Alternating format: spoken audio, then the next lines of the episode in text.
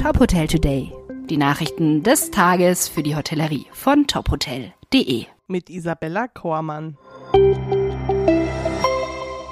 Nachhaltiges Boutique-Hotel eröffnet in Weiden am See. Nach eineinhalb Jahren Bauarbeiten öffnete das autark konzipierte Hotel Nies am See im österreichischen Burgenland seine Türen. Bei der Gestaltung der 66 Zimmer wurde auf gedeckte Farben, den Einsatz von Naturmaterialien und das Spiel mit Licht- und Deko-Elementen gesetzt. Das Haus wurde von den Architekten Halbritter und Hillebrand geplant. Für das Interior Design war Jürgen Hamberger vom Innenarchitekturbüro Messer Maiso gemeinsam mit Stefan Bayer, einem der Gesellschafter des neuen Hotels, verantwortlich. Wesentlicher Teil der Planung sowie weiteren Umsetzungen auch im operativen Betrieb des Hauses war die Kombination aus nachhaltigen Ansätzen und Design. Das Betreiberteam setzte auf Energien aus Photovoltaik und Wärmepumpen sowie nachhaltigen Materialien für das Interior. Die Hotelgruppe Jumeirah strebt regionales und internationales Wachstum an.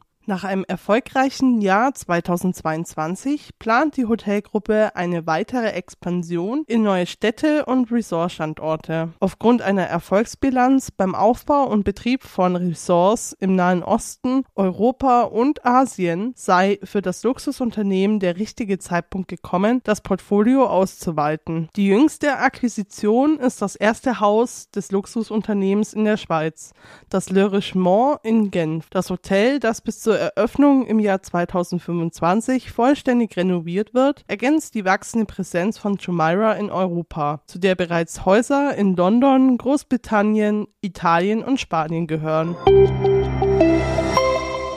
Das sind die Pläne für das Adler Historic Guesthouse. Das ehemalige Posthotel Goldene Adler in Brixen blickt auf mehr als 500 Jahre Geschichte zurück. Derzeit wird es umgebaut und soll Anfang Juni eröffnen.